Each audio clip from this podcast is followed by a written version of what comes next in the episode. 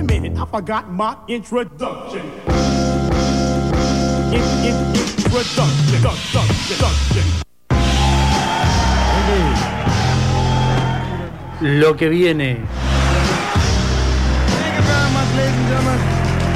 Programa número 6. Super 1075. Temporada número 7. El que hablaba recién, arroba Agu Correa. El que hablaba recién, el señor arroba facununo. El que hablaba recién, el señor arroba JC Palacios OK. En cuerpo y, y- Hoy y carne. Hoy aquí. Y ahora. Y ahora, en cualquier momento, el señor arroba Sebateves. ¿Viene Seba Tevez? No se sabe. ¿Viene el señor Sebastián Tamarito Tevez? En los contactos, en su día, feliz día al señor Leo. Bravo, Leo, querido, feliz día. WhatsApp de la radio. Uy, 341-305 como el Peugeot, 1075. Perfecto. Muy bien, impecable. Redes. Lo que viene es arroba lo que viene 1075 arroba mundoliquido.tv arroba lugares y sabores. Escuchanos en Spotify buscando la parte de podcast como lo que viene.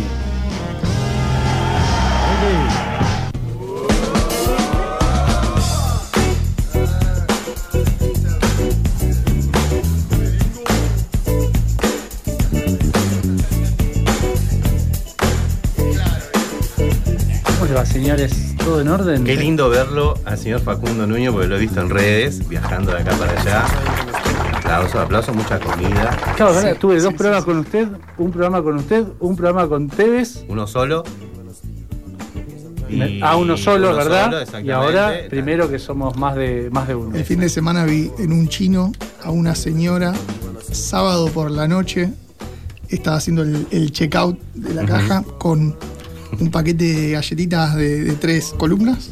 Ajá, las sí, sí, tres, sí, sí. tres paquetes adentro de un paquete. Y dos botellas de BAT 69. Iba a ser una noche re larga. No. Bat 69. Y galletitas de agua. Galletitas de Galletitas de agua. eh. Durísimo, durísimo. Qué che. ¿a qué se debe este rico? Qué lindo. Nada, los Contaba, contaba fuera del aire que si alguien me quiere conquistar, me tiene que meter un mantecol. Y Mensaje para, Nuño- para Luli era. Exactamente, para Luli. ¿eh?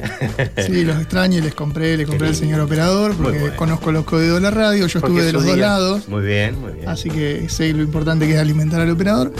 Y traje uno para arroba Sebateves, pero no sé dónde está. No sabemos dónde está, no sabemos si viene, llega, no Dijo llega. que venía. Bueno, lo esperaremos, lo esperaremos. Vendrá, no vendrá. Lo Hoy tenemos esperamos visita en el Hasta piso. la hora de la cena, porque estoy hablando con el señor Abu Correa. Sí. Cena, pizza. ¿Pizza? ¿En dónde? Yo tenía ganas de unos sanguchitos esos que vienen con albón o algo por o está. Ah, uh, Vos sabés, yo también tenía ganas de sándwiches. perdón, ¿eh? son clientes y no sé si hoy abren. Chequeo. Chequea, chequea porque a lo Chequeo. mejor Chequé tenemos- y nombre. buena, se ¿eh? abre nombre, si no. Si, Es buena, si vamos buena. nombres, si no, no. Si no, no. Eh, y si no, tenemos otro cliente de pizza acá cerca. Bien, bien, perfecto. Podemos ir a, a pizzear por ahí. Tenía ganas de los sándwichitos. ¿eh? Apa, vos decís el, el- el de hace un año y un par de semanas. Y no, le tiraste una re, re eh, ¿cómo se dice? Incógnita. Un inco- no lo, no lo devela- ¿Cuándo lo Ah, develamos? son clientes míos los de la cervecería que tienen unos sándwiches Ah, potentes. También, muy rico. También. Muy Sí, rico, sí, sí, podemos ir a cualquier lado. Ahora averiguo. ¿Cómo? Qué, qué lindo verlos, ¿eh? Qué lindo verlos. Yo vine acá a. Rosario por unos días. Ya mañana de noche partiendo a Córdoba, un evento de vinos Ah, y siempre Exactamente. sacrifica. Es trabajo, es trabajo, porque hay que hacer notas. Abre, Abre. abre. Abre. Perfecto. Vamos ahí entonces. ¿A dónde? Para. ¿A dónde vamos entonces? Vamos a Cleto Cervecería. Muy bien. eh, be- be- be- Brown y Callao. Muy bien. Callao 15. Eh, ya manda mensajito, reserva mesita para, Vamos a reservar tres, para mesita. cuatro. Para cuatro. Todos los que nos quieran ver, hacemos el meet and greet. Dale. El día del operador. Ahí está, ahí está. En Cleto Cervecería, Brown y Callao. Llegamos al operador también. Sí, sí. Eh, Me por va, se suma, se suma. Se suma, se bien. suma, se ¿Tiene suma. Leo? Leo Ahí tiene. Leo, Leo tiene compromisos en casa o no? ¿No? Ningún Listo. compromiso. Listo. Ah, listo, es No, lo llevamos, lo llevamos y ya. ¿Eh? Al Dali nunca lo pudimos llevar a ningún lado. Sí, lo llevamos a mi Ah. casa. Y lo Sí. hicimos pescar, estuvo pescando. Le, eh, le hicimos probar el Oculus que me compré. No, me vuelvo loco. Eh, y les hice hígado cebollado con jalapeño. No, no, un lujo. Un lujo. Espectacular, espectacular. Eso para un Cabernet Franc. La próxima llega un Cabernet Franc. Oh, mirá qué bueno. ¿Eh? Hacemos mariaje. Yo sé que usted no toma, siguen en Sigo esa etapa bien. 100% abstemio. ¿Cuánto tiempo ya? Un año y eh, cuatro meses. Para mí es admirable. Muy bien. Para mí es admirable. ¿No ¿Elegimos tema? No, pero te tiro uno. Dale, elige. a ver, Yo mientras tanto quiero. Yo voy a meter chivo porque me estuve comprando muebles. ¿A, a dónde? Estuve comprando muebles. No, no, no. bueno, Y- está muy bien. Sí, sin aviso, porque Venga, la verdad que cayeron. Tremendo precio. Bien, buen precio. ni para pedir descuento, porque No, no, precio no, tremendo. Buen precio. Lo llevaron, lo subieron a casa. Un lujo. Navío punto industrial en Instagram. Bien. Tremendo y muy bueno. Lo estuvimos viendo acá con el señor. Le gustaron unas banquetas. Yo enormes. tengo que armar, yo tengo que, me, me las puedo llevar, ¿eh? Las puedo llevar. Entre Ríos estoy armando el patio para el verano, para el próximo verano. Oh, después te voy a mostrar. te- hay Bien. uno. pa- Ya, ya te muestro. Ya tengo, viste, el, el barril grande, es el tacho de No, no, no. sé cuántos litros. Esto, mirá. Ah, ahí está. Ah, Eh, pero mirá eso es otro lindo. nivel, es como un gazebo industrial al borde del sadomasoquismo. Sí, ¿eh? Sí, sí, está sí. para eh, ata- atar a alguien. Yo me imagino a alguien atado ahí. Sí, Sí, tranquilamente. está- Aparte, es un-. ¿Sabes qué? Es una Es- estructura, es una estructura muy Malman. Es ¿No? una estructura muy mala. Pero son ma- hamacas, ¿viste?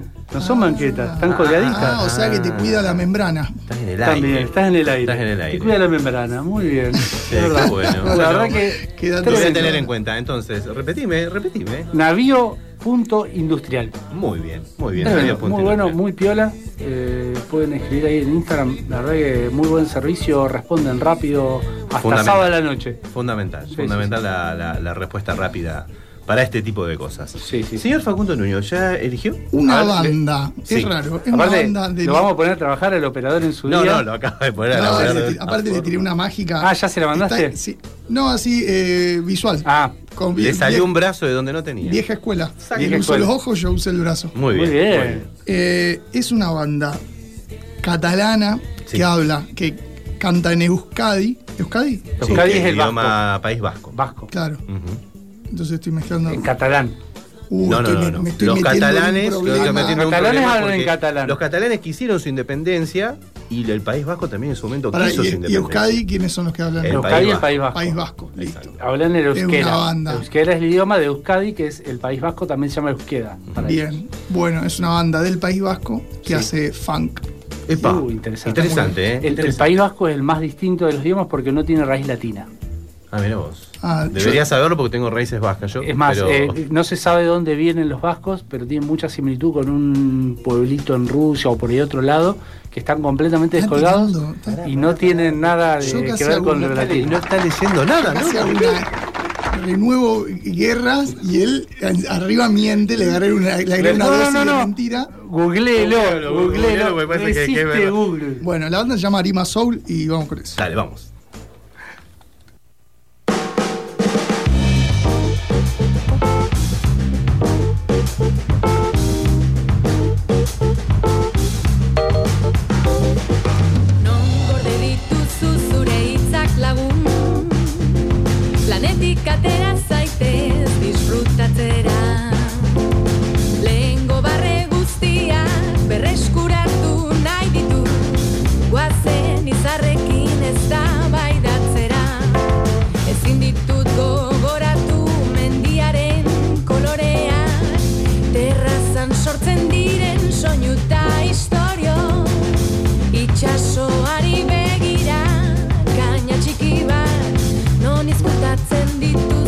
vestir.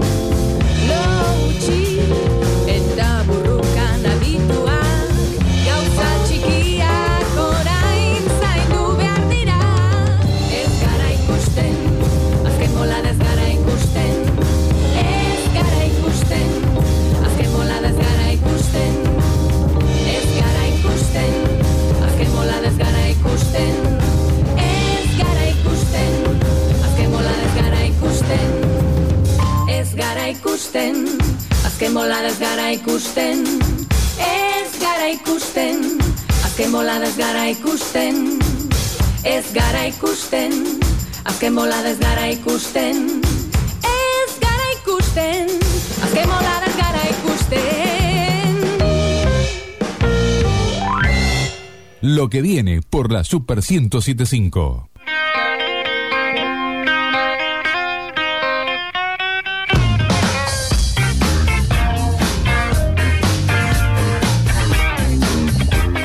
Y seguimos en lo que viene. Y lo que viene es el recomendado de lugares y sabores. Que se viene con, con una propuesta interesante. Exactamente, un clásico de la ciudad de Rosario. Vamos a hablar con el señor César Moreno acerca de la decimonovena edición de Alta Gama. César, ¿cómo estás? Facundo, Agustín y Juan Carlos te saludan. ¿Cómo andás? Hola Agustín, hola Juan Carlos, hola Facundo, muy bien, gracias por esta comunicación, muy amable. Bueno, decimonovena edición, ya un clásico de los clásicos del vino de la ciudad de Rosario. Sin duda que sí, sin duda que eh, traer los mejores vinos de Argentina en alta gama en una 19 edición es nuevamente, porque siempre es un desafío, siempre volvemos de una pandemia, si bien la hicimos el año pasado, siempre es, eh, siempre es nuevo, a pesar de 19 años, pero sí es un clásico y, la gente responde, responde de una manera fantástica, las bodegas nos siguen y nos apoyan. La verdad que es una suerte poder hacer este evento 19 años más los que hacemos en Santa Fe, más alta gama Buenos Aires. La verdad, un verdadero gusto. Me imagino que, bueno, durante todos estos años eh, organizando este tipo de eventos, eh, has visto un poquito el cambio eh, generacional en el mundo del vino. ¿Cómo, ¿Cómo fueron los últimos años? Era realmente, eh, yo vengo de más atrás todavía. Eh, mi primera relación con el vino fue en el año 76, 78. Soy una especie de eslabón perdido entre la vieja vitivinicultura y la nueva vitivinicultura, así que te podría hablar un rato largo de todos estos cambios. Por ¿no? supuesto, por supuesto. Pero sí, pero efectivamente eh, esta incorporación que aceleró la pandemia, de que bajó la edad y aumentó el consumo, pero que venía dándose, eh, realmente eh, tenemos gente muy joven que hoy en día ingresa al mundo del vino y ingresa con pasión, ingresa con amor, ¿no? El vino te, te- subyuga, a ver, eh, amo la cerveza, me parece una bebida fantástica, pero en determinado momento hay un ingreso al mundo del vino. Ese momento podríamos calificarlo de distintas maneras, ¿no? Yo tengo una, una forma de decirlo a veces que es la siguiente. Cuando te es más fácil decirle a ella o a él o a quien sea, venite a casa a cenar, que vamos a curtir una birra, y diste el salto mortal entre lo que significa esa persona para el resto de tu vida y esa persona, o por lo menos pensada para el resto de tu vida, y esa persona con el cual vas a compartir un momento. Seguro, seguro. Y mm, yo tuve la oportunidad el año pasado de, de poder hacerte una nota, de hablar en, en- lo que fue la, la vuelta de alta gama eh, post pandemia. y me contabas acerca de, si bien el Malbec es nuestro vino eh, cepa insignia y los tintos tienen un lugar muy importante, pero el consumo también se ha dado en, en- en otros varietales. Sin lugar a dudas, mira, el día ayer eh, di un taller, eh, yo soy profesor y profesor provincial de vinos, y di un taller de Cabernet Franc. Por ejemplo, ahí tenés una cepa que podríamos decir que ha prendido en el corazón argentino, ahí tenés una cepa que hoy el argentino se siente identificado y es una cepa que en la Argentina estuvo desde hace mucho, pero en los años 90 empezó a aparecer fuertemente. Y sin embargo, aparece con esa fuerza eh, en donde aparece gente que te dice soy tomador de Cabernet Franc. Una, una, una cosa casi novedosa. Para este, esta edición, ¿hay algún tapado, alguna sorpresita, algún vino particular al que hay que prestarle atención? Mira, siempre aparecen las bodegas más menos menos comerciales o menos populares, vamos a decirlo, no me gusta la palabra comercial, menos populares en realidad, y siempre hay alguna sorpresa. Pasa algo muy interesante y muy lindo eh, en, el mundo de la Expo, que es esa, esa cofradía, esa confraternidad que se arma en donde un enófilo, es un amante del vino, le dice al otro, eh, anda ya que hay tal o cual cepa, anda ya que hay tal o cual vino, y se empieza a generar esa cofradía en donde se, las recomendaciones empiezan a darse. vamos a tener algún número eh, atractivo también cada uno de los días para poder justamente eh, amenizar esta la expo, además de la gastronomía que siempre nos acompaña, si bien no es eh, el eje central, el eje central es el vino. Justo tocaste un tema que te quería hacer una consulta. ¿Es una sensación o es un o a qué se debe que haya cada vez más bodegas pequeñas, bodegas boutique, bodegas que hacen cosas alternativas, vinos orgánicos, vinos sin filtrar? Mira, aparecen, pero también es, es difícil en la industria del vino, del vino sostenerse con pequeñas producciones. Es difícil, tenemos un país muy extenso, tenemos una, una comercialización hoy en día muy atomizada. Hay, hoy en día los vendedores, eh, la- la- las vinotecas que han pululado, por lo menos acá en Rosario, no voy a ser exagerado, hay una por cuadra, por decirte de alguna Sí, manera, Ha crecido y mucho. eso eso. viene dándose en donde hay justamente una gran cantidad de jugadores y eso a la bodega chica que no tiene una producción alta le cuesta mucho insertarse en el mercado. Le cuesta porque vos me dirás, bueno, es una producción chica, la coloca fácilmente. No sé si están así. Eh, a veces los márgenes de comercialización son bajos, las distancias son largas, insertar un producto en el mercado novedoso es difícil. Yo creo que esos emprendimientos tienen destinos a veces cortos o pegan el salto. Si bien es verdad que empezamos a encontrar, a lo mejor vos también, mezclado en el mundo del vino, te encontrás que te llegan muchas novedades, pero cuando uno sale del mundo en donde está inserto y empieza a encontrarse con la opinión de la gente, las marcas medianas, grandes, alguna excepción, son las que empiezan a escucharse, pero las pequeñas bodegas terminan siendo muy de nicho y a veces si no encuentran un lugar o un mercado exportador le cuesta vivir.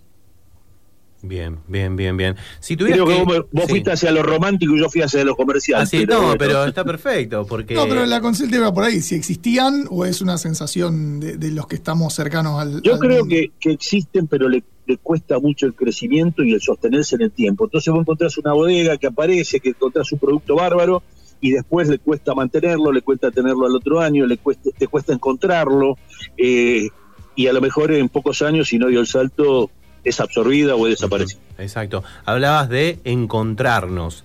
Eh, contanos un poquito para aquel que nunca fue a una alta gama. Yo tengo varias ediciones encima. Qué raro. Gracias. varias ediciones encima. Contanos un poco cómo, cómo es, a qué hora hay que ir, qué recomienda César Moreno a la hora de ir a alta gama. Mira, eh, yo creo que, eh, como me gusta decir a mí, eh, en alta gama la función empieza cuando vos llegás. Bien. Y de 18 a 23, justamente, vos vas a llegar y vas a encontrar que las bodegas te están ofreciendo lo mejor que tienen, la mejor información, te van a ofrecer los mejores vinos. Y vuelvo a repetir, la función empieza cuando vos llegás justamente. Eh, podríamos decir que hay momentos y hay días, ¿no? Eh, tal vez un viernes a primera hora es un momento muy interesante para encontrar menos gente, para encontrar comunicación con el enólogo, con Bien. el sommelier que está, para eh, tal vez una tarea de aprendizaje. ¿Qué hay que Tal vez el viernes a, a media a media a media jornada o cuando está por terminar es un momento de muchos colgorios, viernes es, es un momento de, de- de disfrute pleno con los amigos. Y el sábado también, temprano, hay poca gente, vuelve a ser un lugar para recorrer y el sábado, eh, cuando promedia, va a haber mucha gente, va a haber muchos amigos abrazándose, va a haber muchos compañeros que se encuentran, amigos del vino, como me gusta decir a Amigos mí, del vino. y eh, amigos del vino, sí, porque hay amigos de la vida y hay amigos del vino. Yo tengo amigos que me conocen más que a mí mismo y a veces no, no, no te- termino de disfrutar el vino y hay otra gente que me conoce mucho menos, pero podemos charlar en profundidad si esa copa tiene Brett o ese vino tiene aromas a, a arándanos sin que te miren como un loco. Y eso es lo que empieza a compartirse y el sábado, casi en el final, es el momento justamente cenit, es el momento culmine en donde el disfrute se hace pleno con los amigos al lado. O sea que hay que ir temprano para poder recorrer, degustar, conocer y quedarse hasta tarde para disfrutar de los amigos. Perfecta síntesis. Impecable. Perfecta síntesis. Vos sabés que a mí el viernes me gustó eh, como opción de after office. Terminás de Ah, laburar y te vas tempranito a alta gama. Está genial. ¿Hola? Hola, hola, ¿nos escuchás ahí, César? Sí, me decías que era como un after office. Sí, que, que digo que la opción de viernes para ir temprano con un after office es ideal.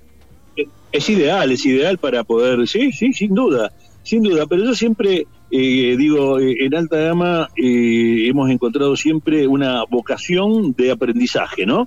Eh, año a año nos encontramos que las bodegas te dicen siempre lo mismo, ¿no? Yo no puedo mandar a cualquier alta gama, porque las preguntas, a lo mejor me agrando por, por Rosarino, pero dice, las preguntas que te hace el Rosarino siempre son, yo tengo que mandar un erólogo, tengo que mandar un sommelier, una promotora no va a dar satisfacción a las consultas que suelen ocurrir. Entonces, eh, si bien eh, la asterofi también puede darse, creo que siempre hay un poquito más para aprender del mundo del vino, y me incluyo plenamente, a la hora de encontrarse con una oferta tan variada. Yo siempre digo, vos imaginate que de las, 20 de las 18 a las 23 tenés y 400 botellas abiertas, ¿no? Oh. Un mundo fantástico para descubrir. Para alguien que va por primera vez, ¿cuáles son las dos o tres preguntas que tiene que tener a mano para acercarse a una mesa y, y tirarla y sorprender o, o- o aprender algo nuevo? Lo primero que tiene que hacer alguien que va por primera vez es saber que copa en mano va a tener un mundo para disfrutar. Y yo le diría que más que preguntar, vaya a escuchar. Ahí va. Eh, y la pregunta, la pregunta va a surgir naturalmente. Muy fácilmente la persona que esté atrás del stand le va a empezar a contar de qué se trata su bodega, de qué se trata el vino que está probando, y va a empezar a absorber información, y esa información va a generar alguna duda, y ahí va a aparecer la pregunta. Preguntas previas no, disposición a escuchar, a Bien. disfrutar, a que el vino te impacte, y la pregunta va a surgir por propia inqui- inquietud. Existe cada vez más, más variedad de cepas de vinos eh, en gran cantidad de producción nacional. ¿Recomendás alguna puntual para que vayamos, vayamos y probemos para que le prestemos atención? Sí, la que no conoces.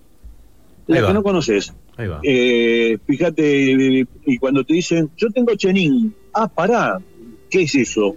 Y bueno, eso es esto, lo otro. Yo tengo Tokai, ah, ¿qué es esto? Y acá tenés un corte con garnacha, ah, mira qué bueno la garnacha, ¿qué es eso? Yo creo que eh, tenés la posibilidad de sorprenderte con esas variedades, vamos a llamarle, no tan comunes y tradicionales, y que van a estar, y, y ahí viene la sorpresa, ¿no? Eh, esa sorpresa tiene una sola contra, que como es la primera vez que lo probás, no sabés qué tan auténtica es la variedad. Es una realidad, o sea, Sí, una vez sí, que vos sí. probaste cinco chenin, decís, por acá viene el chenin. Cuando probaste uno, a lo mejor fijás ese concepto solo, pero te acercaste a algo nuevo, y me parece que eso es importante. Eso es lo importante, exactamente. Sí. Y una vez te lo permite. Seguro, seguro. Bueno, a ver, hace la invitación, César. Contanos entonces qué días, eh, ya dijiste los horarios y en dónde, porque el año pasado estuve en ese lugar y la verdad que está muy, muy lindo, está muy bien armado. y este año va a estar más lindo todavía Bien. porque por razones de clima no lo hacemos con una afuera, así que tenemos dos salones en paralelo, eh, va a estar más amplio con una entrada central, creo que va a estar más lindo todavía porque el año pasado fue en noviembre y el afuera estaba, estaba implícito y este año vamos a tener todo un adentro porque no sabemos qué frío puede hacer, es variado el clima. Esto es viernes 10, sábado 11 de junio. Viernes Eh, te 10, cuento algo. sí. Te cuento algo con, con cierto... eh, de- eh, a ver, el orgullo es un pecado, pero con cierto orgullo. No hay más entradas para sábado.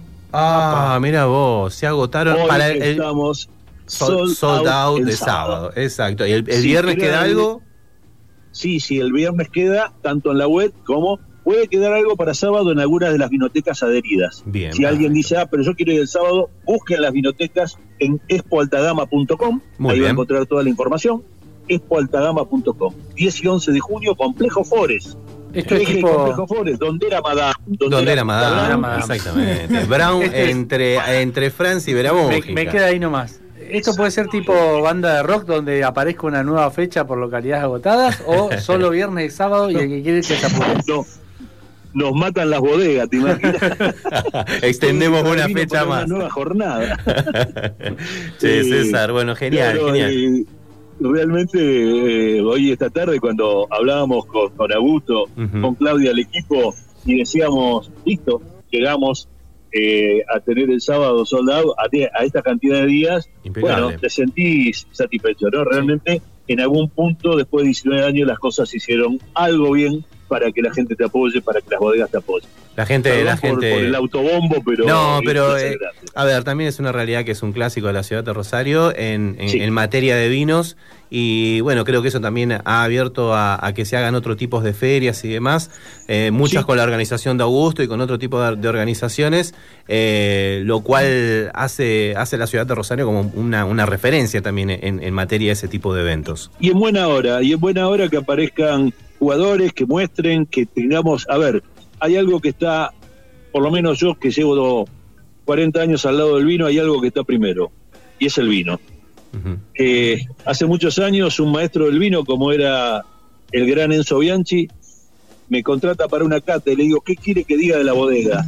Y me dio una enseñanza muy grande. Me dijo, mira, lo importante es que la gente tome vino, porque hoy compra la mía, mañana compra la de otro y pasado vuelve a comprar la mía. Lo cual, más importante que la Expo y que Alta Gama es el vino como bebida nacional, el vino como pasión de multitudes, el vino como ese lugar de encuentro que tratado con respeto te permite acercarse, acercar a los seres humanos, que es lo único más importante que el Perfecto, César, lo dijiste todo. Yo te veo el viernes 10, así que Sí, me voy a estar acercando para brindar con vos y brindar por el vino. Muchísimas gracias. Y un buen abrazo.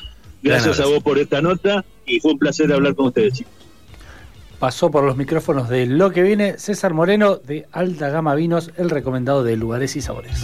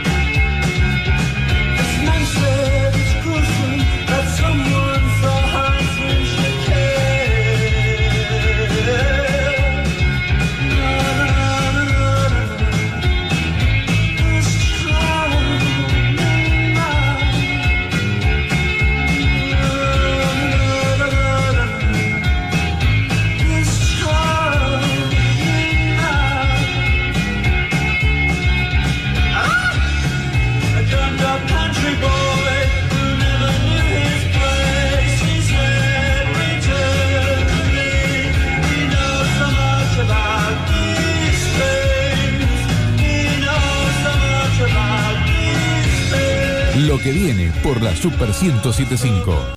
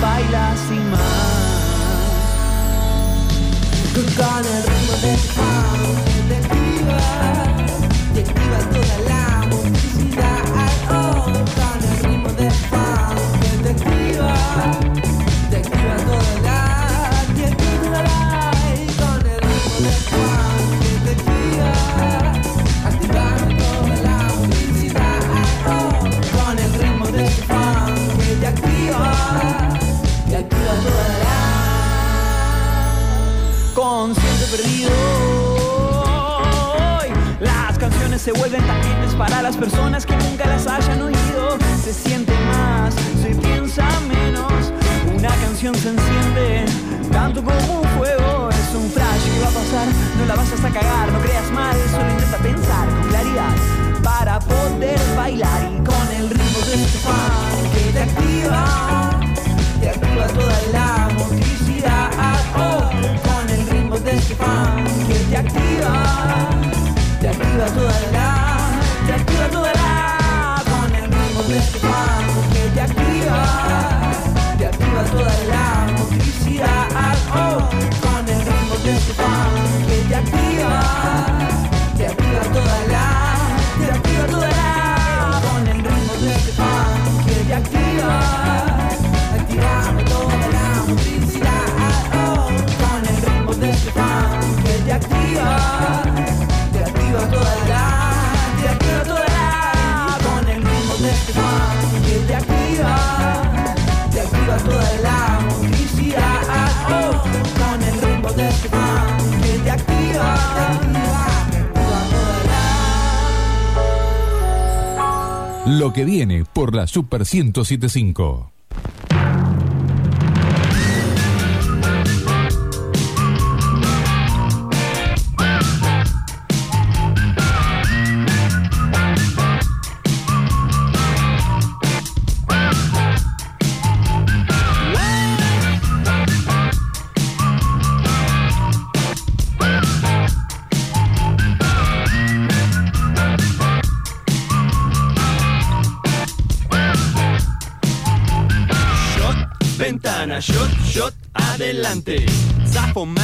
manejar, zafo ayudar a guacarear. Y shot que me carguen.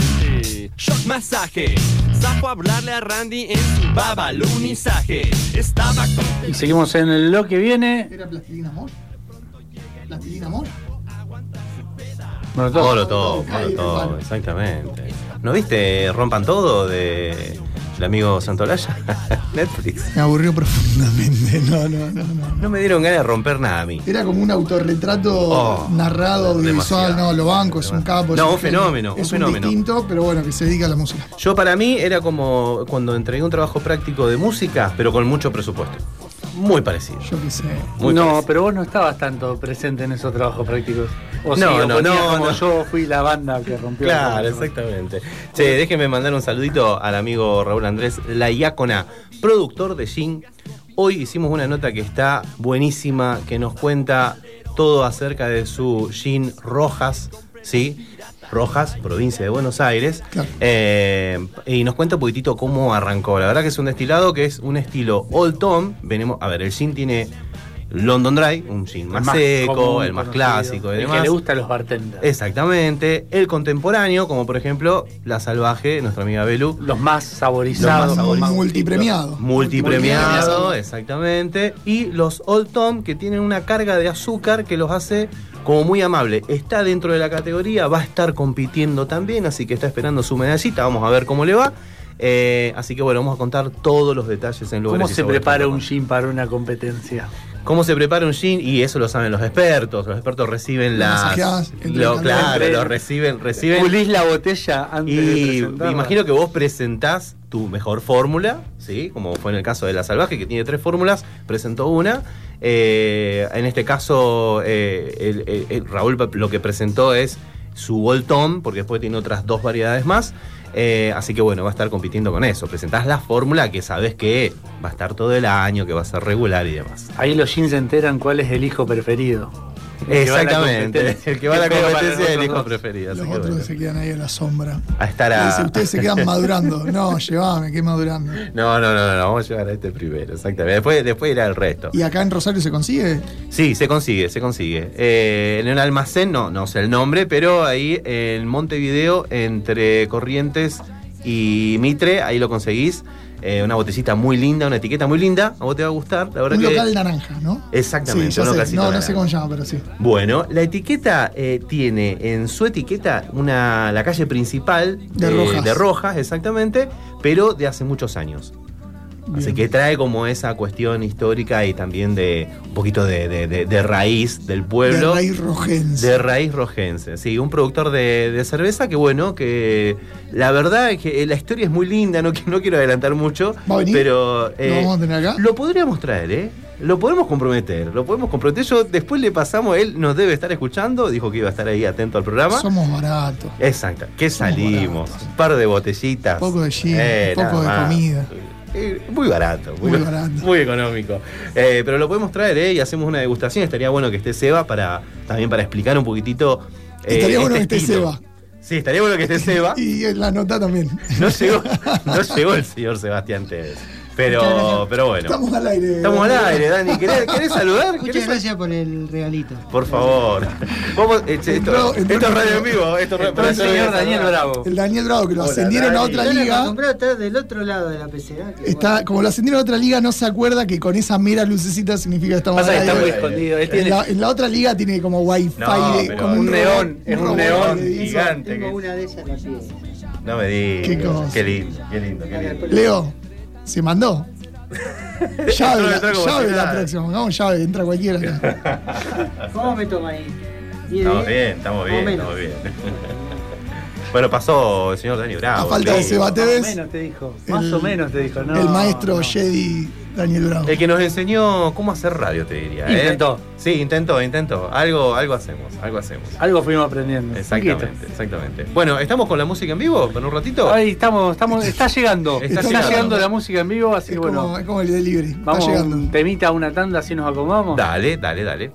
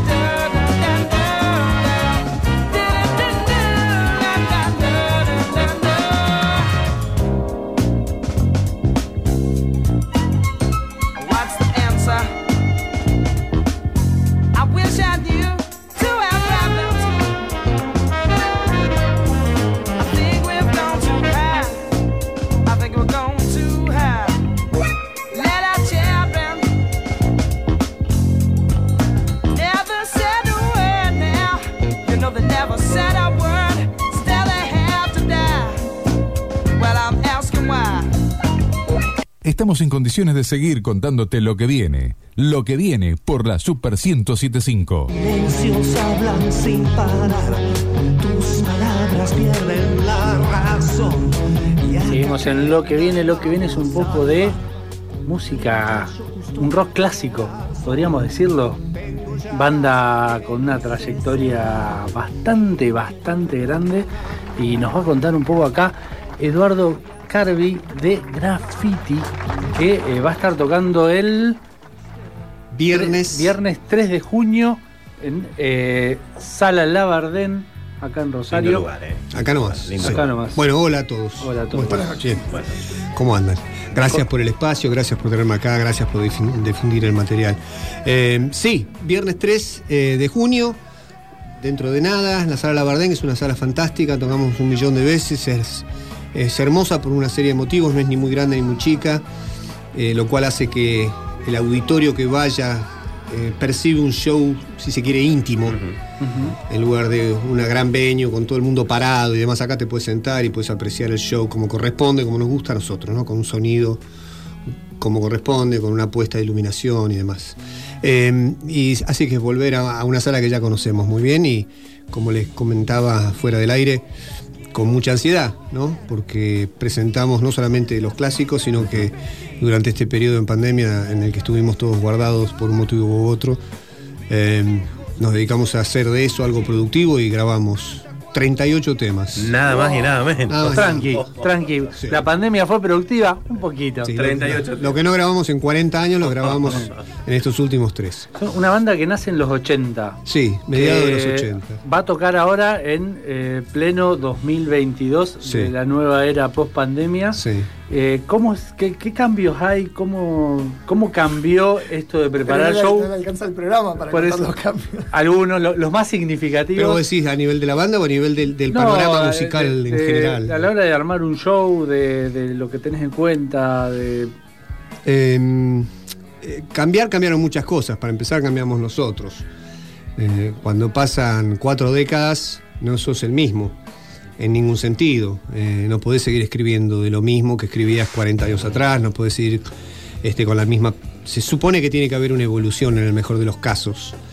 Y ojalá sea esa la respuesta de la gente, ¿no? A esto, a este material nuevo. Un poco lo que nos propusimos con Ariel sin saber qué podía salir, eh, porque no habíamos hecho nunca esta, esta experiencia de tratar de grabar material a la distancia. Yo vivo en Londres hace 30 años. Ariel, fue el paraguas. Ariel este, en Buenos Aires. Vive con- en Londres y el señor trajo paraguas. Traje paraguas, como corresponde. Eh, eh, bueno, Ariel es guitarrista de Miguel Mateos hace 35 años, entonces él con sus giras, este, yo con mis cosas, el resto de la banda acá, eh, no, no era fácil. Este, y, y precisamente cuando nos encontramos con todo ese tiempo por delante dijimos, ¿qué hacemos? Nos quedamos cruzados de brazos tres años o lo que sea que esto dure, o tratamos de ver de hacer algo productivo. Y, sin tener ningún tipo de pretensión de que eso se convirtiera en, en un álbum, mucho menos tres, empezamos con un tema, con otro, a la distancia, con las diferencias y las este, dificultades que eso implica. Eh, pero creo que, bueno, en el primer álbum, este, Graffiti 3, con la colaboración de Miguel Mateos, el segundo fue un álbum doble que se llamó Infinito 1 y 2, eh, donde participa Richard Coleman y este último trabajo que se llama Glaston Road. Eh, logramos de alguna manera despegarnos de lo que había sido el graffiti de la década de los 80 que estamos escuchando, con esos clásicos, pero mantener por lo menos el espíritu de la banda, que es, Hay- es hay algo- una esencia. Sí, a mí me parece que hay un sello que tiene que ver un poco con Ariel eh, en su manera de componer la parte armónica, con mi manera de componer la parte melódica, las letras y demás. O sea, yo creo que hay una evolución a través del tiempo que se ha dado de manera natural, pero al mismo tiempo creo que no ha perdido la identidad. Bien, bien, bien. ¿Qué, qué- me imagino, a ver, ¿qué temáticas a la hora de componer eh, estos 38 temas eh, han abarcado? Porque en el medio ha pasado de todo. Sí. Tragedia, fundamentalmente. Tragedia, fundamentalmente tragedia. No lo quería decir. Inspirado en algo puntual. A ver, si cantás, este, a ver, vamos a ser honestos. Este, a mí me parece que una de las cosas que un artista necesita, ante todo, anteponer, es ser sincero con uno mismo. Eh, si en una época como la que pasamos en estos últimos tres años, no sé si ustedes perdieron a alguien conocido, amigo, familiar, etcétera, te pones a cantar este, algo alegre, sos un pelotudo, básicamente. Me parece que es muy importante reflejar lo que realmente pasa. Por lo menos desde mi lado, escribiendo letras, trato de ser lo más eh, realista posible, reflejando cosas que me pasan a mí, pero que en definitiva te pasan a vos, te pasan a vos, nos pasan a todos. Y abstraerse de eso y pretender de que todo es, es color rosa y viva la vida, me parece que no era el contexto. Eh, no porque seamos gente dark, ni, No, que- no, ni no, porque no, nos seguro. interese la depresión, sino porque me parece que ameritaba. Y así como en su momento escribimos canciones como Cansados de retroceder, en una época muy jodida de la Argentina, o Algo hay que mover, o, o No me importa, y veintipico de años después escribimos Males y escribimos Lejos del alma. Me parece que en este contexto ameritaba ser un poco más profundo, ir un poco más al hueso, y, y, eh, lo que está pasando no está bueno. No, no, no, no. Hay, hay mucho para ir al Creo hueso, que habla de eso, sí. Exacto. ¿Cómo es armar, bueno, este show ¿Hace cuánto que, que- que- que no salían de gira, que no tocaban en vivo? Y el último show lo hicimos precisamente en la Labardén en el 2019. Yo ya tenía organizado, porque siempre viajo una vez al año, viajo por lo menos una vez al año, para abril-mayo, y en ese abril-mayo del 2020 yo ya tenía todo más o menos organizado para venir. Y, y no pasó. No pudo pasar. se- Pasaron cosas. se- Pasaron- se pasó lo que todo, pasó. claro. Exacto. Y lo que uno no sabía, porque la incertidumbre también ahí fue un, un factor importante, nadie sabía nada de nada, ni, ni- ni qué estaba pasando, ni, ni cuánto tiempo iba a estar pasando, y ni las consecuencias de lo que estaba pasando. Bueno, eso se convirtió en un año, después en otro y después en otro, hasta que finalmente se abrió una pequeña ventanita este, y pudimos empezar a planificar. En el interín no nos quedamos quietos, sino que hicimos todo este laburo que fue, créanme, más allá de que les guste o no, no es fácil. No, no. Podés tener todo el tiempo del Laborioso, mundo. No, a más no poder. Aparte O sea, es difícil. distancia, Sí. vos, estabas- vos pasaste la, la pandemia en Londres. Sí, sí, sí, sí, yo vivo allá. O sea, a ver, eh, la distancia es un tema, no es lo mismo meterte en un estudio con tu, con tu guitarrista, con la banda. Eh, la distancia es un tema, pero también la distancia lo que hace es ponerte las cosas en perspectiva. ¿eh? No estás ahí, estás lejos. Ves las cosas desde otro lugar. Lo que me pasaba a mí, a él todavía por ahí no le pasaba, porque allá la cosa se empezó a pudrir mucho antes. Sí. Sí. Después empezó a pudrir todo ahí, Ariel estuvo muy jodido, bueno, etcétera, etcétera. Em, pero bueno, eh, era eso, ¿viste? O sea, eh, estaba laburar sobre un formato en el que nunca habíamos laburado, que no es el de ir y meterte en un estudio de grabación con todo ensayado, sino empezar a trabajar con archivos en idas y vueltas, pero al mismo tiempo tratar de que el álbum sea lo más homogéneo posible, que cuando lo escuches te parta la cabeza y suene como si hubiese estado grabado en Abbey Road. Humildemente. Humildemente, Humildemente. humildemente. ¿Cómo te llevas con, con las redes sociales? ¿Estuviste haciendo algo durante este periodo? ¿Los mantenés lejos? A ver, yo soy de la vieja época. Yo crecí escuchando Yes, crecí escuchando Emerson Lake and Palmer, Return to Forever, Deep Purple, Led Zeppelin. Las redes sociales tienen un- una gran ventaja y una gran desventaja. Las dos van paralelas. La ventaja es que te permite hacer cosas de las cuales no hubieses ni siquiera soñado hace años. Difundir tu material, por ejemplo, en este caso, si sos artista o, sea lo que, lo, que sea que hagas, ¿no? Al mismo tiempo eso también banaliza lo que estás haciendo. Eh, banaliza porque cualquiera hace cualquier cosa y lo publica y algunas cosas tienen contenido, otras no tanto. Entonces ahí es donde surge la gran confusión de pretender creer que las cosas que son populares en realidad son buenas. Sí, la, la barrera de ingreso por ahí es, es mucho más baja. Yo imagino la, la época cuando nacen ustedes con el cassette yendo por radios. Hoy grabaste algo, lo subiste a YouTube y ya está. Pero también esa, esa barrera baja implica que entre de todo. Sí, partamos de la base que antes un músico en la década del 60, del 70, de los 80, para vos llamarte músico tenías que ir a estudiar algo. Ya cuando partimos de esa base s- eh, se complicó para un montón de gente. Re- ¿Recordás alguna anécdota llevando cassette? Sí, recuerdo la anécdota de, de Ariel llevando el cassette con cuatro temas grabado como el culo en un casetito de cuatro canales a CBS nada más ni nada menos, que era la discográfica de, de Soda, de, que estaban grabando su primer disco, de, de los Cadillac, de García, de Virus, de Sumo, de, los abuelos de la nada, de Época prolífera. esa época, sí. Y, y que nos llamaran a la semana para decirnos que nos ofrecían un contrato por dos discos, dos años no lo podíamos creer. Eh, y ahí, así fue que empezó toda la historieta. Como en realidad no teníamos nada que perder este, y mucho que ganar, pero nunca jamás nos imaginamos que una discográfica se iba a interesar en ese material. Pero bueno, Hablando de empezar, recién hablabas de vieja escuela. Hace un, hace, el año pasado vino Gonzalo Valoras y hablamos mucho sobre la situación de Rosario y la movida y los lugares recreativos vinculados al rock. ¿Cómo, ¿Cómo era esa época en la que se conoce la banda? ¿En qué lugar fue, se conocieron, se vieron por primera vez, tocaron por primera vez? Fue una época, eh, irónicamente, eh, complicada socialmente, porque eh, la- la- lo prolífico del rock nacional comienza como consecuencia de, de- que termina el tema de Malvinas, en donde el gobierno prohíbe la difusión de todo material que viniese del extranjero, y eso promueve automáticamente el material nacional. Entonces a la discográfica no les quedó otra que promover lo que había dentro en tru- en lugar de importar lo que venía de afuera. Y yo conozco a Ariel de casualidad porque Juan Carlos Baglietto este, tenía un localcito de venta de guitarras en una galería pedorra por acá y, y yo un día fui a verlo, a ver qué vendía y nadie tenía nada en esa época, literalmente nada. y había un tipo ahí, casi humano, sentado, probando una guitarra. Y me pareció tremendo lo que tocaba. Y le pregunté, le digo, ¿vos tocás en alguna banda? Me dijo, no. Y era Ariel Pozo. Eh, le digo, ¿querés que armemos una banda? Bueno, una cosa rara. hoy por hoy. sos- No, rarísimo. Hoy por hoy vas en canas, haces Claro, una cosa así, sí.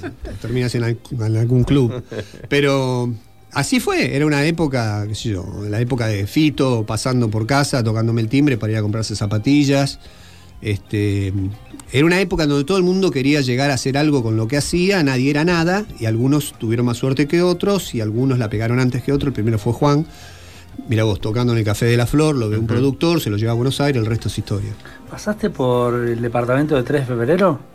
¿Cuál de todos? Uno de 3 de febrero entre eh, Italia y Moreno, por ahí creo que había uno que iban muchos, si no recuerdo mal. 3 de febrero.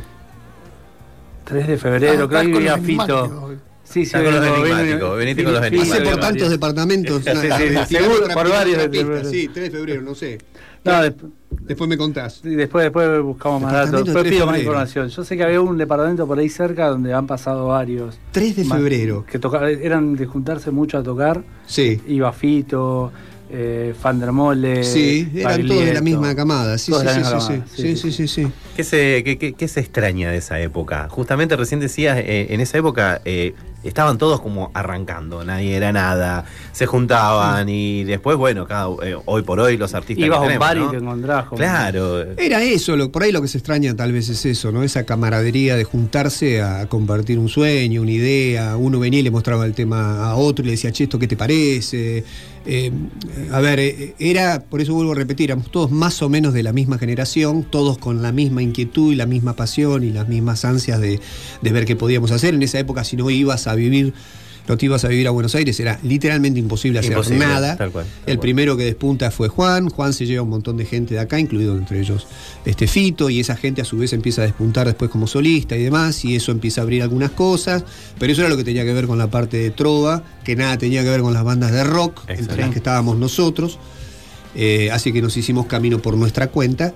Este, pero también tuvimos suerte, pero para eso también nos tuvimos que ir a Buenos Aires y demás. Era, era toda una aventura, era un, Era ir- París-Dakar. era. Ir a Buenos Aires o nada. Sí, pero ir a Buenos Aires en esa Sí, sí. época, donde no había wifi, era todo un tema. O sea, ibas a Buenos Aires, no sabías si volvías, ibas en tren, tardabas ocho horas, aparecías en Ramallo. Era raro. Grande. Claro, era rarísimo. Hoy por hoy te suena todo muy cercano. ¿Por qué? Porque Sí, te acercan las redes, este, hablas por, por WhatsApp, es otra cosa. Aparte, fue, ¿fueron ya con algún contacto o fueron a ver? Fuimos a. Fuimos porque nos lleva el que era el disjockey de Space. Mirá lo viejo que soy. El disjockey de Space de esa época que se llamaba el Pato Prasnik. Y el pato este, nos ve tocando un día en un boliche que estaba en, en- en la yerbatera Martí, se llamaba Portezuelo, ustedes no estaban vivos. Y el tipo flashea y dice, no, ustedes tienen que irse a Buenos Aires. Él era de Capital, lo había traído Space al tipo acá para laburar en Space, porque era un boliche impresionante. Sí, sí, sí. Y, y aparecemos un día en un departamento ahí en Juncal y Salguero, en Buenos Aires, este, bancados por el Pato Prasnik, con ese casetito de cuatro, de cuatro temas. Y como mm, Ariel Pozo en esa época había hecho algunas colaboraciones con Silvina Garré, que cantaba junto a Juan, este, Silvina conocía a Horacio Martínez, que era un productor de CBS, ahí fue Ariel con el casetito a dejárselo. Y el tipo lo podría haber puesto en un cajón con otros mil cassettes, sin embargo lo escuchó, le gustó y ahí, y ahí empezó la historia. Era una industria con muchísima menos gente que hoy.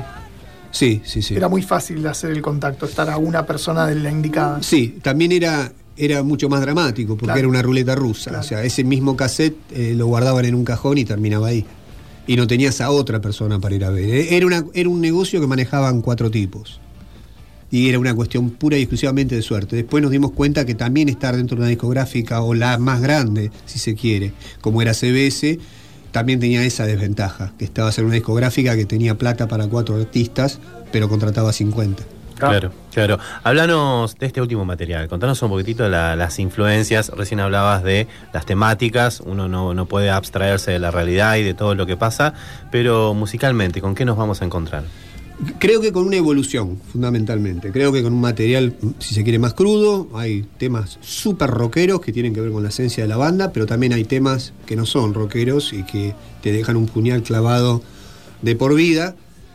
Ahí estábamos escuchando cuando vinimos un tema que se llama Frío, eh, que tiene un video también muy copado, grabado en, en Edimburgo.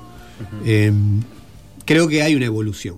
Creo que hay una evolución musical, creo que hay una evolución de producción, creo que hay una evolución de sonido y creo que hay una evolución en, en las letras. Y Creo que las, eh, más allá de que te guste o no la, la música o los temas, o te guste más uno o más otro, creo que hay una relación que tiene que ver con contar una historia real que puede afectarte a vos, a mí o a cualquiera. Y los temas son aplicables a la realidad de todos nosotros. ¿Están pensados como discos a la vieja escuela? Viste, ahora muchos sacan de single y van, van Sí. subiendo a redes de, de a Eh, uno. eh, nosotros empezamos sin ninguna pretensión porque no sabíamos hasta dónde iba a llegar esto. Y uno nunca sabe la beta creativa hasta dónde da y por más que tengas tiempo y un piano, eso no quiere decir que puedas componer infinitamente. Pero se dio que pudimos armar el formato del primer disco, de Graffiti 3. Después empezamos a trabajar en infinito y lo que empezó con uno o dos temas nos dimos cuenta que crecía y los temas nos, realmente nos gustaban y algunos temas eran muy distintos a otros, pero eso no tenía nada de malo. Y ahí es donde decidimos abrirlo y hacerlo doble. Y Glaston Road, que es esto que estamos escuchando ahora, este, tremendo, es un tema es un, es un álbum duro. Duro. Si estás depre, flaco, escucha otra Eh, escucha otra cosa. mejor Mejor no, no. escucha, sí, olvídate. Bueno, pero llama la reflexión también, que eso está bueno. Esa es la idea, la idea es que lo que está contando es real. Si, si estás depre, ¿cuál de los tres? Eh, Graffiti 3. Si estás depre, metete en el 3 Ahí va, que te, te arranca la cabeza porque es re violento y violento en el buen sentido. Es rockero, Sí, sí, sí. tiene Rockero. temas más poperos. Infinito tiene un par de temas poperos, hay un par de temas medios dark. Glaston Road, estamos hablando de otra cosa. Bien, bien. ¿Cómo, ¿Cómo es el proceso este de, de decir, bueno, estos son los temas que tenemos? Eh, ¿Cuándo hacen la limpieza de, bueno, estos no van? eh, los, ¿Los graban, prueban? ¿Cómo, ¿Cómo se, dio en este, ¿Cómo se dio en este último disco? Porque la, la cantidad, la verdad que Sí, son sí. muchos, Sí, son sí. muchos. Eh, en- durante el armado del material somos muy autocríticos. Ariel es un tipo con problemas, yo también. Y cuando nos ponemos a laburar, es, este, somos muy autocríticos de nosotros mismos. No necesito que venga alguien y me diga, che, esto no. Yo- nosotros mismos decimos, "Eso- esto no va.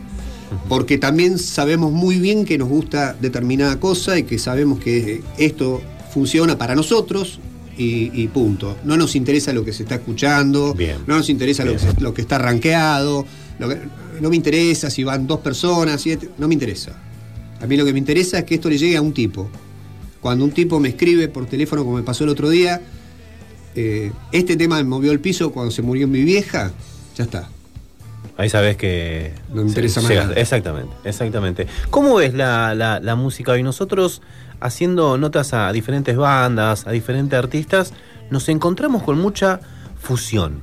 Los artistas ya no, no se encasillan en un solo género, no van por el rock, no van por el pop, sino es una fusión y hasta eh, trayendo cosas del folclore, eh, fusionando realmente todo. Hoy se ve, bueno, mucho, a ver, también las colaboraciones con artistas mucho más jóvenes que hacen, bueno, el, eh, esta movida del trap y demás. Heredia con Catriel, creo que fue. Sí, bueno, se ven muchos de ese tipo de colaboraciones. ¿Cuál, cuál es un poquitito tu visión de, de la música actual? ¿Nacional? Nacional, sí, sí, sí, la escena nacional. Eh, no, no, a ver, no, no quiero ser malo, pero no, no veo, no, no, no veo que haya referentes. Bien. ¿sí? No veo que haya referentes. Y no veo, eh, no porque no haya talentos que puedan ser referentes. Yo creo que hay más una preocupación en tratar de ver cómo puedo hacer para vender algo a alguien que en tratar de hacer un producto que sea grosso, copado. Que no se parezca por ahí a nadie, pero no tiene por qué parecerse a nadie. A mí- es relativamente sencillo para un músico copiar. Relativamente es como que seas escritor y te pongas a copiar de un libro que escribió otro. Eh, me parece que el desafío es otro. El desafío es eh, qué es lo que a vos se te ocurre. Fuera de lo que está en este momento en Vogue. ¿Qué es lo que, qué es lo que a vos te sale? ¿Qué es lo que vos tenés para decir, para contar? Pero eso también tiene que ver con una cuestión de madurez. Entonces no le puedes pedir a un pibe de 19 años que se compró una guitarra ayer que escriba con el mismo grado de madurez, que vea las cosas con la misma óptica que un tipo de 60 años. Eh, se llama la vida. Básicamente. Es, es lo que planteas es una realidad que alguna vez hemos charlado, esto de personas que tardan 20 desde que nacen hasta que sacan su primer disco, tardan 25 años, 25 años de maduración, sacan el primer disco y a los 8 meses que están sacando el segundo disco, esa maduración desaparece, no hay, no hay de dónde Sí. sacar. Más de lo mismo, sí. Por eso hay bandas, las grandes bandas, no son bandas que tengan 30 álbumes, tienen 6. Hace mucho que no, hay, no sale una gran banda. No, y va a pasar mucho más para que salga una gran banda. A nivel mundial ves algo parecido. Y los referentes que. ¿Cuál que- es la, la gran banda más nueva? No sé. La Renga. ¿No te gusta la Renga? Estamos hablando acá nacional, ¿no? Sí, No, no sí, sí, nacional. No, no sé. No sé, no sé. Que no te convoca, repetir. convocatoria Ah, no, también. es muy polémico soy, el tipo, Sí, sí, sí, soy el tipo menos indicado para hablar del tema porque yo crecí escuchando Zeppelin. Claro. Yo Claro. crecí escuchando Kashmir, yo crecí, eh, crecí escuchando eh, eh, Deep Purple, eh, crecí escuchando jo, el Génesis de la vieja época, Yes. Eh, a ver, Un escenario con muchos referentes. Claro, pero claramente. eran todos grosos, eran todos virtuosos, eran tipos que tocaban cosas que, viste, King Crimson, te puedo nombrar un millón. Sí, si sí. querés venirte un poco más para acá, no sé, Depeche Mode, Tears for Fears, eh, a ver, músicos de la puta madre, tipos que tocan hasta el timbre, ¿me entendés? sí, sí, sí. Entonces, cuando la vara es esa, vos apuntás a tratar de llegar lo más cerquita posible a esa vara. Eh, Pink Floyd. Floyd. Sí. Claro. Entonces Se vos muy escuchás eso, sí, vos escuchás hoy un disco de Pink Floyd que tiene cin- 40, 50 años y.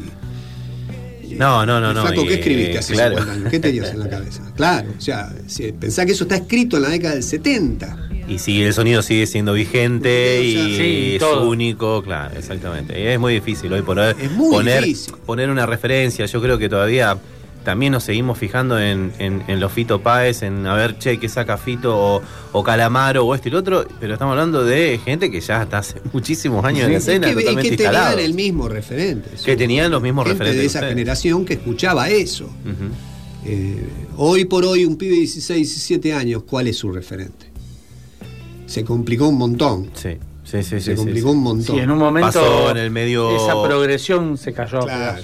Claro, claro. ¿Cómo es prepararse para un show en vivo eh, después de, de, bueno, no, justamente, nos contaba fuera del aire que están preparando todo, eh, es eh, medio complicado de Sí. alguna manera. Sí, sí, complicado por los tiempos, porque no estamos todos presentes en un mismo lugar y recién mañana viene Ariel y demás.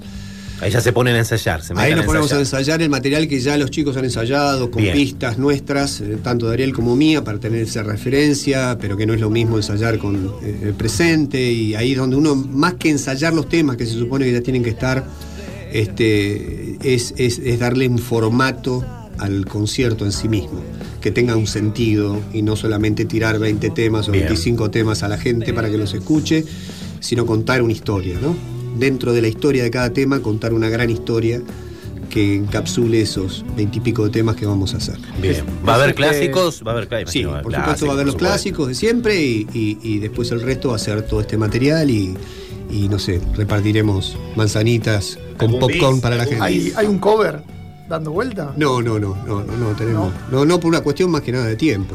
Sí. Sí, tienen Claro. cuatro Tienen- discos. tienen unos cuantos temas. Un disco doble y dos discos simples tenés para, para todo. Me escapo este, y les pido Ah, mil tiene disculpas. otro compromiso. Sí, se otro va. Me compromiso. escapo. Por supuesto. Última pregunta. Estaban tocando una vez al año, decías que estaban viniendo cada tanto.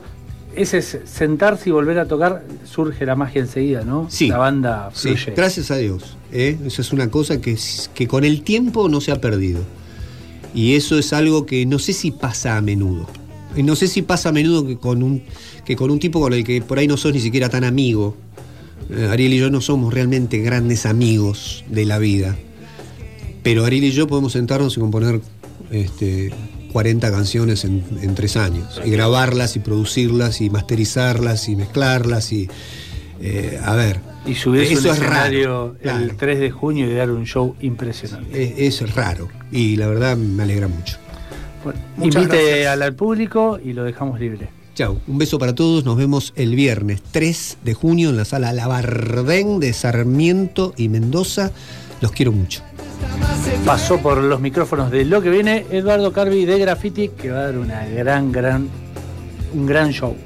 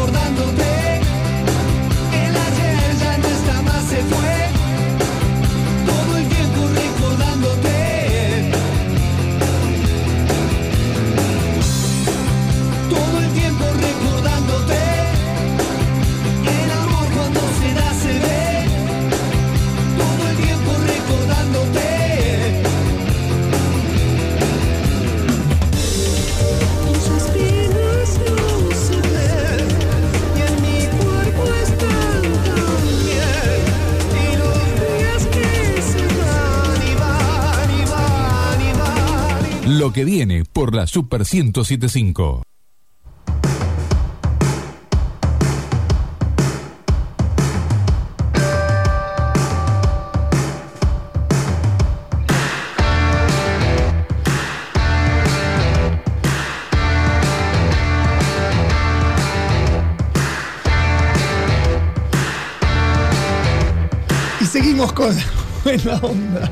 Seguimos con lo que viene, seguimos con lo que viene. Lo que viene es mi viaje. Voy a contar un poco de mi viaje. Me voy a Córdoba Ah, vos siempre estás capital. en un lugar, te estás por ir a otro. Eh, Viene de. Te Si vengo viene de para pasada. Rosario es porque se está yendo a algún lugar. Exactamente. Aparte, Es así. nosotros tenemos el programa los martes, que es el día más barato para viajar, entonces el tipo Saco, pasa, exactamente. pasa, aprovecho, aprovecho. hace, hace Vengo en avión de lo barato que es. Claro, No te diste cuenta, pasa los martes porque es más Pasa que yo barato. no viajo.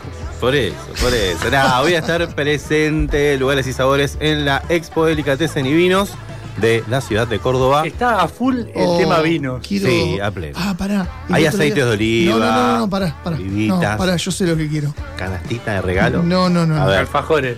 No, tampoco. Salame con avellanas.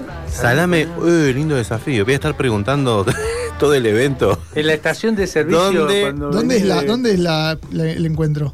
El encuentro es en un nuevo, eh, nuevo lugar No, que ¿qué ciudad? En Córdoba, Córdoba capital. Córdoba Capital. Córdoba capital, exactamente. En el- si no me equivoco, en el centro Cuando vengas por la autopista, bajá en. Villa María y Sí. en la placita ahí hay un puestito que vende salame. No, no, no, voy a recorrer stand por stand preguntando si alguno hace salames con avellanas. Sí. No, salame con Sí, avellanas. sí, sí, ahí sí. va. Ahí va, nada más y nada menos. Eh, bueno, por segundo. Nota al productor de salame con avellanas. sí, si por supuesto. Por nota, el amor de Dios. nota, Si nota estás, aparte. si estás cerca de la cumbre, Ahí va.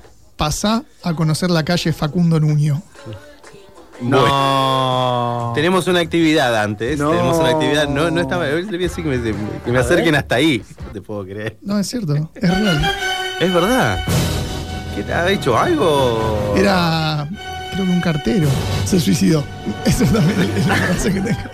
Terminó mal. Es, es más incomprobable. Lo, lo mío, No lo que dije yo al principio de, ¿Vos tenés de una calle- era googleable. ¿Vos tenés una calle Agustín Correa? No. No, ¿Vos tenés no, una calle no, no, Juan, Carlos, Palacios? No, no, no. Yo no. tengo Luis la Palacio puede haber del tío, pero no. Y bueno, nada, nunca fui. Nunca fuiste. Bueno, a la Tenés calle Facundo sacarte Nuño una te que sacarte una foto, claro. no, no. Tengo más ganas del salame con avellana que de sacarme una Bueno, foto. vamos, foto, salame con avellanas y volvemos. Bueno, por segundo año Día. consecutivo, presencia como medio haciendo la cobertura en Expo Delicatessen y Vinos para hablar con distintos productores de diferentes provincias. Yo, la eh, una de las cosas que me sorprendió mucho es eh, los vinos de, de regiones que por ahí no son la- las más conocidas, como pasa, por ejemplo, con la provincia de Catamarca o con la propia Córdoba, que están teniendo muy, muy, muy buenos varietales. Así La parte que- de Calamuchita. Claro, la parte de Canamuchita hay, hay varios viñedos y. Cómo sabe. Sí, En tipo que Wikipedia, ahí en el Nokia ha 1100 recorrido a pleno, a pleno.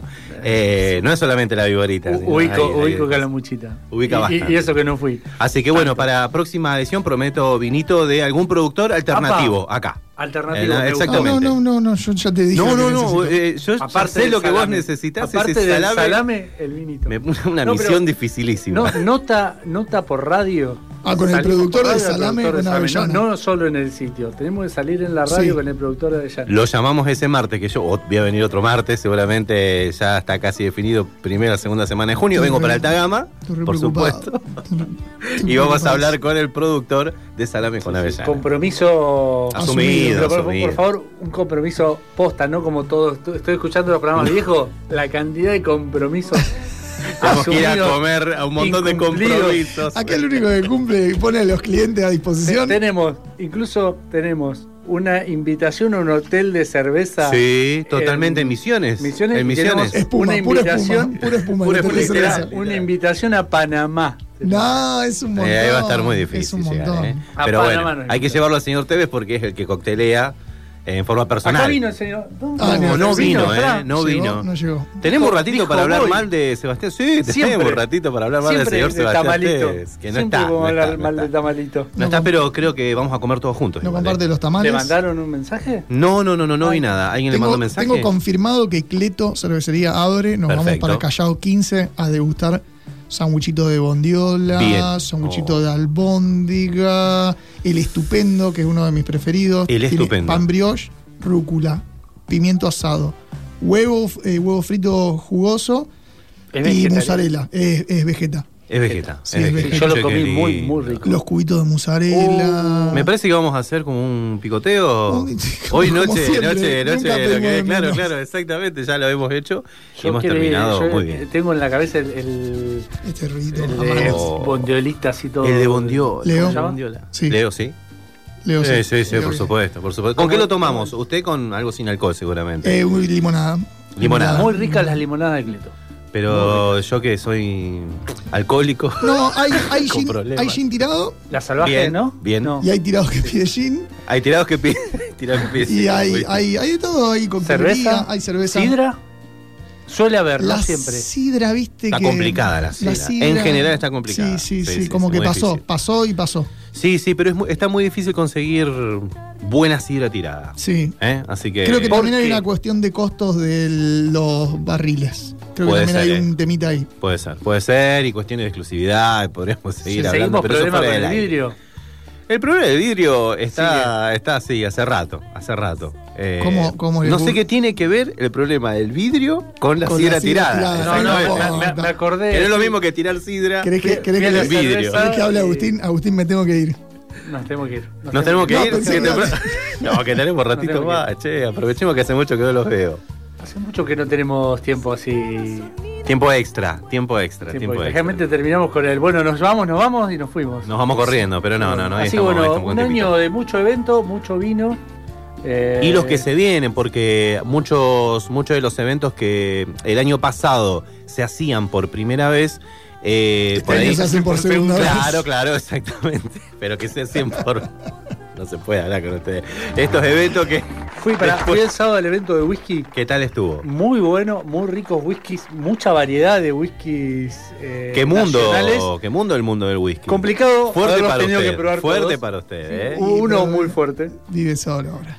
No, no, Ah, no, pero fu- solo. había uno que me costó tomarlo. Era bien un whisky más Te tradicional. fuiste con una Ah, botellita bajo el brazo, ¿no? no, no, no, me fui tranquilo. ¿Chapeaste con los No, medios? no, no, me fui tranquilo caminando por el estilo. Pero porque, ¿qué pasó? Caminando no, no, derecho. no, ¿Era no, cerca de no tu pidió- No sabe pedir, me parece. no, no. todavía no No, aprendí. todavía no aprendió, no aprendió. Él, es, del sector privado. Claro, claro, todavía no, todavía no, no, no- no recibí la lección del señor Juan Carlos Palacios para llegar al evento sin pagar, pero me Bien. falta para irme con algo. También estuvo chapeando en la fábrica de cervezas. También Sí, de- de- lo, lo- lo hemos visto, de- lo hemos de visto. un invitado asiduo. Ujú. Sí, sí, sí. Eh, voy aprendiendo. Tengo- el- está, está el mejor acá presente. Está el maestro. De Master. Yo voy a querer. El Jedi. Agus, ¿querés ir a tal lugar? Sí, dale, Sí, no tiene problema, no tiene el problema, va a todos lados, va a todos así, lados. así es un perro sin cadena. Exactamente, está Y- desencadenado. Y el señor dejó de tomar alcohol, si no era un fiel, fiel acompañante. Bueno, pero hay que ofrecer opciones sin alcohol. Desde ya ¿Por qué estuve en no? Buenos Aires, los bares, señores rosarinos, los ver, bares en Buenos atención. Aires tienen un montón de mocktails interesantes, deliciosos, complejos y a buen precio. Eh, de hecho, entiendo que, que la rentabilidad de un mocktail es bastante alta comparada con una bebida Sí. espirituosa. ¿Qué están esperando? A mí el señor Tevez me preparó uno con gaseosa de pomelo, creo que era arándano. Se equivocó. más, Sí, sí, riquísimo. Se- Salió para mí se equivocó, se No, equivocó. estaba en auto en esa oportunidad y me Muy preparó bien. uno muy, muy rico. Bueno, a ver, de mocktails hemos hablado con Maggie Caviazo también. eh, tenemos nota en lugares y sabores si quieres saber Con mucho Yalur más. Con también. Pipi Yalur. A ver, está instalado. Es cuestión de empezar a moverse y dar eh, esa opción para el que es conductor designado o como el señor Facundo Nuño que no bebe alcohol. Elige no tomar alcohol o como el señor Seba Tevez que También, no también, también. Exactamente. de salud. Exactamente. Entonces tenés mucha, salud. mucha gente que No contemos, que no contemos, no contemos que, Si si no no contamos- contemos que no vino, que no vino Sebastián Teo porque tiene problemas de salud, no lo contemos, por favor. lo ha contado él en vivo, él lo ha explicado y ha dicho. Lo está enterrando. Pablo ¿Por qué no enterrado. ¿Por qué no vino? Bueno, muchachos, eh, vámonos para Cleto. Yo no sé cómo Vamos. está afuera. Creo que escuché truenos. No entiendo. No, Sí, está lloviendo. Puede ser. Ah, Está ¿eran lloviendo. truenos? Eran No, truenos. no, está lloviendo. Está lloviendo. Está lloviendo. ¿No vieron que el señor vino con el paraguas mojado? No le Ah, no, no, atención. no, presté atención, eh. Estaba con paraguas porque yo pensé que era una tradición de alguien que vive en Londres llevar No, no, paraguas no. a todos lados. Bueno, tenemos el auto. No Tenemos el auto. Tenemos el auto. listo, Tenemos el auto y no veo. Espectacular. Nos vamos a Cleto, y víspera señores. de feriado, qué lindo. ¿Tenés lugarcito para dormir en tu casa? Obvio. pues, ahí está. Mamá, no llego, eh. Tiene todo nuevo. Buenas noches. Buenas noches.